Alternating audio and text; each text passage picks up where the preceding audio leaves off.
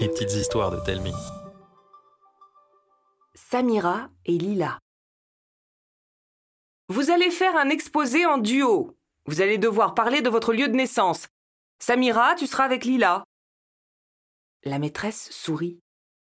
Qu'est-ce qui lui prend? Jamais ça pourra marcher entre Lila et moi. Lila, tout le monde l'adore, on dirait une superstar.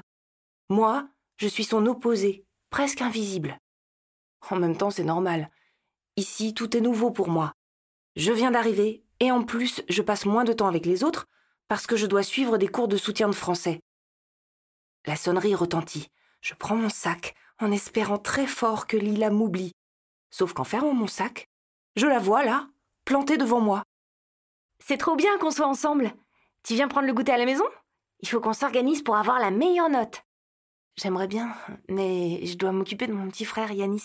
Il est à l'école, non? Il a qu'à venir, j'habite juste en face. Je n'ai pas le temps d'ouvrir la bouche que Lila me saisit la main et file comme l'éclair à travers les couloirs. On entraîne Yanis dans notre sillage, qui a bien du mal à suivre avec ses petites jambes. En un clin d'œil, on se retrouve devant un petit immeuble de deux étages seulement. Un arbre et des tas de buissons fleuris dépassent du toit.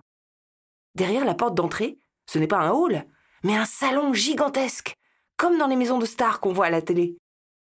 Une bibliothèque court sur tout un mur débordante de livres.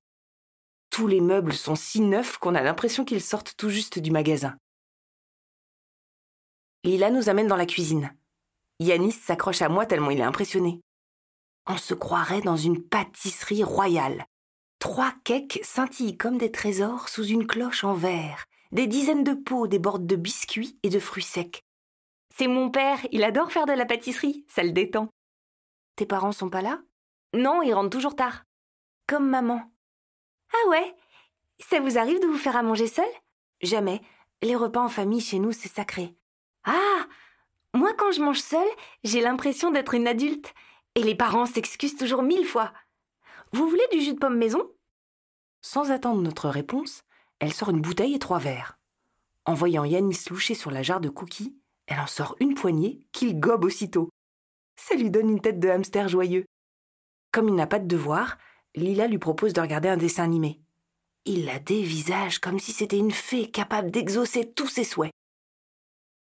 On s'éclipse dans sa chambre pour être au calme. Là aussi, j'ai l'impression d'être dans une photo de magazine. C'est la chambre idéale dont tout le monde rêve. Il y a même un mur de souvenirs couvert de photos de Lila. Lila tient un gros appareil photo dans ses mains. Une photo en sort, toute noire. Je prends toujours des photos. C'est plus facile de se rappeler des moments importants. Je reste la bouche ouverte comme une vieille truite sans savoir quoi répondre. Bah quoi C'est la première fois que tu viens ici, c'est pas rien. Bon, on s'y met? Elle sort ses affaires, me tend un bloc-notes et un crayon. Tu viens du Liban, c'est ça? Euh oui, on vivait à Beyrouth. On vient juste d'arriver. Ça doit pas mal te changer, non? Oui, ça fait bizarre. Mais maman dit que c'est mieux ici pour nous. Moi, j'ai toujours vécu dans cette rue. Je connais le quartier comme ma poche. Je pourrais te faire visiter. C'est gentil. Bah non, c'est normal. Oh, j'ai une idée. On pourrait faire un exposé où on compare nos villes. Comme ça, tu apprendras des choses sur Paris et moi sur Beyrouth. Ça te dit? C'était la meilleure idée du monde. J'allais enfin pouvoir comprendre pourquoi maman avait voulu venir ici. Tout à coup, l'horloge sonne 17 heures. Oh Zut On doit y aller. Quoi, déjà? On a à peine commencé? Désolée. Pas grave. On remet ça demain Je pourrais venir chez toi cette fois C'est qu'on n'habite pas vraiment à côté. L'étude, c'est mieux, non? L'étude? C'est pire que la récré. Et puis ça me ferait plaisir de voir où tu habites. D'accord. Mais qu'est-ce qui m'a pris d'avoir dit oui? Elle doit jamais venir chez moi. J'habite dans un immeuble tout gris. Quand il fait moche, il se fond dans le ciel comme pour se faire oublier.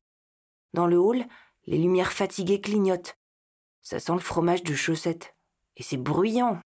Pas parce qu'il y a plein de monde, juste parce que les murs sont en papier et qu'on entend absolument tout ce qui se passe chez les autres. Si quelqu'un claque une porte, ça fait vibrer tout l'immeuble, comme un tremblement de terre. Quand on rentre, Yanis se jette dans les bras de maman et lui raconte la maison de Lila. Moi, je vais dans ma chambre. Enfin, notre chambre. Elle fait aussi salon, salle à manger et salle d'eau.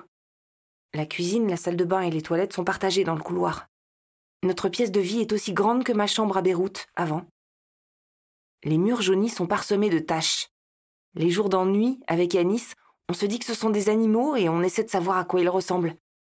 Mon préféré, c'est une vache qui fait du vélo. Maman dit qu'on ne restera pas longtemps ici, mais qu'en attendant, ça nous permet d'aller dans l'une des meilleures écoles de la ville. Super. Le lendemain, dès que la classe est terminée, Lila se plante devant moi au garde à vous. Prête pour l'expédition? Quelle expédition? Bah, tu disais que tu n'habitais pas à côté, alors c'est comme une expédition ou, ou une randonnée si tu préfères. Ah, oui, chez moi, je t'ai pas dit, maman est malade, elle a besoin de repos. Ok, on va chez moi alors. Yanis peut venir? Évidemment, on va pas le laisser tout seul, le pauvre. Quand Yanis apprend qu'on retourne chez Lila, il en tremble de joie avant de bondir partout comme un kangourou. Yanis boulotte des cookies et nous, on s'applique sur notre exposé, trouvant les meilleures questions à se poser. On ne voit pas le temps passer. Résultat, on part après 17h30. Le jour suivant, Lila est trop impatiente de découvrir notre chez nous. Sauf que cette fois, je prétexte une inondation, ce qui n'est pas vraiment un mensonge, car on a eu une grosse fuite et qu'on a dû couper l'eau. La fois d'après, je fais tomber maman dans l'escalier et la fais rester à la maison. Elle est encore fatiguée par son faux rhume, la pauvre.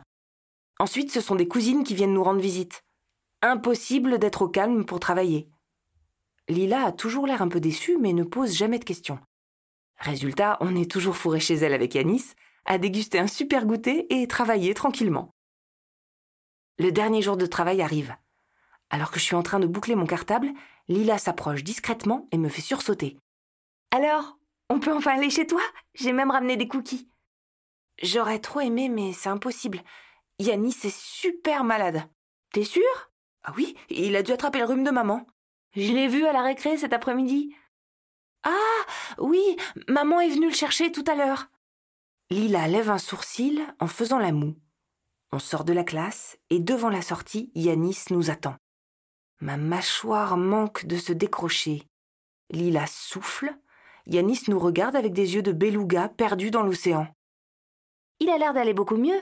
Un vrai miracle, hein Bon, pourquoi tu me dis pas simplement que tu veux pas que je vienne chez toi? C'est. c'est compliqué. T'as peur de quoi? Qu'on se moque de nous. Qu'est-ce que tu racontes? Et là, je lui explique tout. Sérieusement? Le premier qui se moque, il aura affaire à moi. Et t'aurais pu juste me dire que ton appartement est pas super bien pour travailler tranquillement. Si c'est pire qu'à l'étude. Tu promets de ne le répéter à personne, hein? Promis. Elle me regarde droit dans les yeux pour me montrer qu'elle ne ment pas. Mais j'aperçois un léger sourire en coin qui fait battre mon cœur très fort. J'essaie de ne rien montrer. Comme tous les jours, on finit chez elle. Notre exposé est enfin terminé. On a fait une super présentation avec des posters qui montrent les points communs et les différences entre Beyrouth et Paris. Quand on part de chez Lila, ses yeux brillent d'excitation et je trouve ça louche. La nuit venue, impossible de dormir.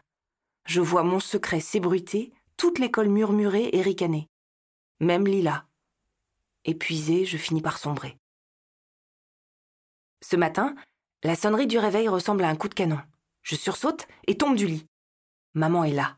Elle travaille si dur qu'elle a eu un jour de repos en plus. Sur le chemin de l'école, je me sens si molle que j'aurais aimé que maman me traîne dans son caddie. Lila se tient devant la porte d'entrée, à côté d'une dame en tailleur noir.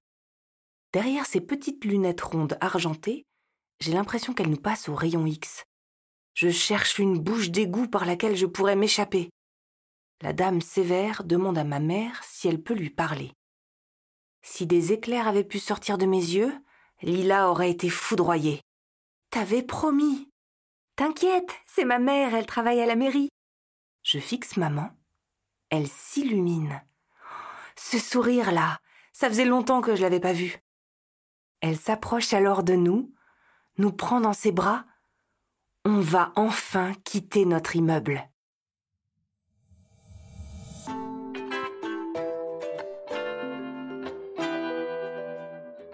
C'était une histoire de Cécile Rubin. Vous avez aimé cette histoire? Dites-le nous par mail, Facebook ou en laissant un commentaire sur votre application de podcast. Ça nous fera très plaisir. À bientôt